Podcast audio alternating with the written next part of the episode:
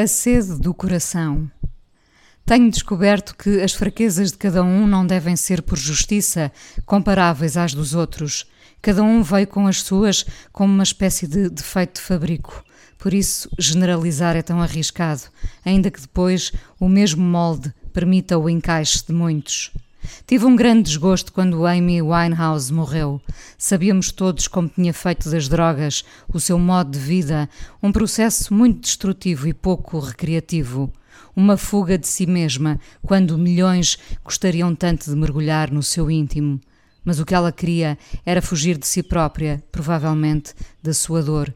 O amor e o seu eventual fracasso vêm só sublinhar a dor que já lá está não são os outros que nos fazem mal, somos nós que deixamos.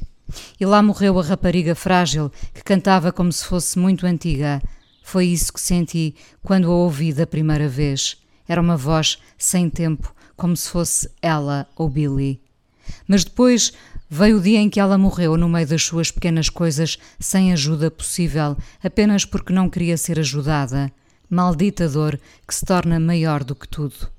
Quando hoje sou apanhada desprevenida por uma canção dela, não há maneira de não me comover. Amy Winehouse foi a primeira desconhecida que me partiu o coração e deixou-me uma certeza: há pessoas que não querem mesmo ser salvas. Isto não tem quase nada a ver com a história que se segue, ou antes, tem um bocadinho. A notícia falava de uma mulher que morreu aos 30 anos porque bebia 9 litros de Coca-Cola por dia e isto durava há muito tempo, sendo certo que 30 anos é uma idade muito injusta para se morrer. A mulher fez-me lembrar Amy, não tendo absolutamente nada a ver, mas pelo lado de uma quase invencibilidade que impressiona, assusta e traz piedade aos nossos corações.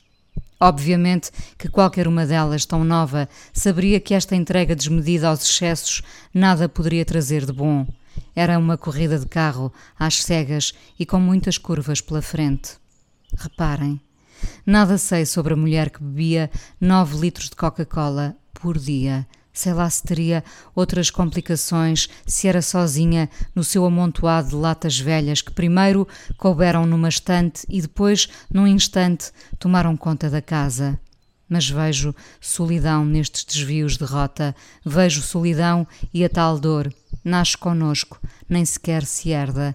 Uns têm, outros não. A mulher que bebia nove litros de Coca-Cola por dia foi, inevitavelmente, traída pelo coração. Mas isso somos todos, não é? O coração é o primeiro a bater e o último a parar. Nenhum dinheiro do mundo impede a ordem final do coração. Que imponência! A mulher morreu de arritmia.